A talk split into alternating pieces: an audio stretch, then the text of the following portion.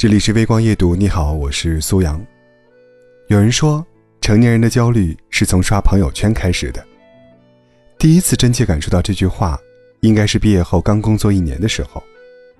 当我还在算计着怎样点外卖满减更划算时，朋友圈有个大学同学在抱怨刚付完房子首付，没钱了。那一瞬间，我才发现，原来自己和同龄人的差距已经这么大了。我猜，你的朋友圈里也有不少让人羡慕的人吧？有的恋爱多年依然情感稳固，有的事业有成准备买房买车，还有人自由潇洒，经常到处旅游。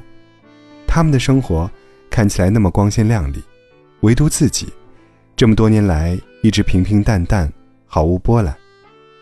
有时就在想，明明大家都是同龄人，为什么他们就能过得那么好？明明他们有些人上学的时候成绩并不怎么好，怎么现在的生活水平突然甩我们一大截呢？说不羡慕是假的，说不焦虑也是不可能的。毕竟，当他们到处旅游玩乐时，我在加班熬夜；当他们买房买车时，我还在为一下子要交三个月房租。焦头烂额。当他们感情稳定，准备结婚时，我连一个潜在的发展对象都没有。不知道什么时候起，自己好像就掉队了，和同龄人差距越来越大，所以也越来越不敢发朋友圈，因为觉得自己的生活没有什么能拿得出手的地方，害怕被人笑话。不得不承认。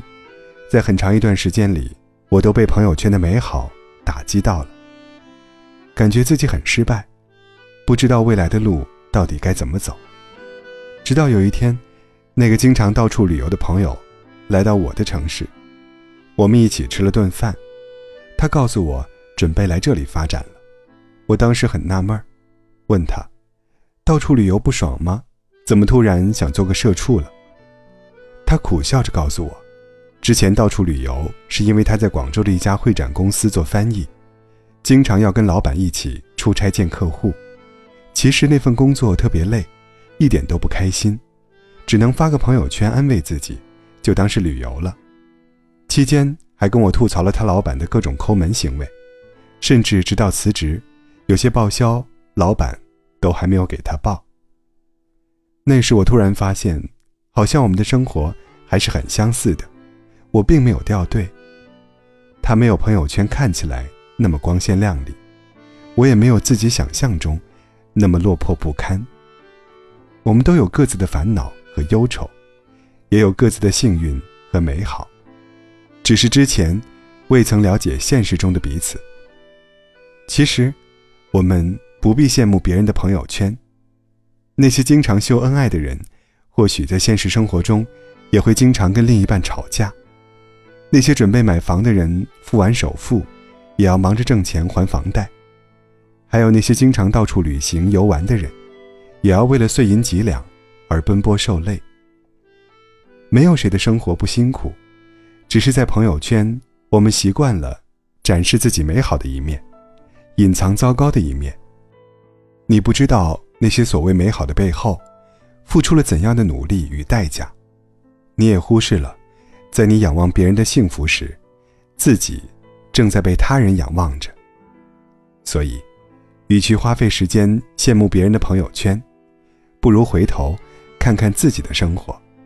你也许会发现，原来自己已经很幸运了。我一直都很相信一句话：上天给每个人都准备了不一样的礼物。也许你长得并不漂亮，但你有个健康的身体。也许你并不富裕，但你有个和谐的家庭。也许你现在还没有遇到那个喜欢的人，但未来总会有一个爱你的人，愿意为你奔赴而来。无论如何，你都有自己幸福的方式。我希望你能真的过得好，不只是在朋友圈，也希望在不发朋友圈的日子里，你可以认真的。过好每一天。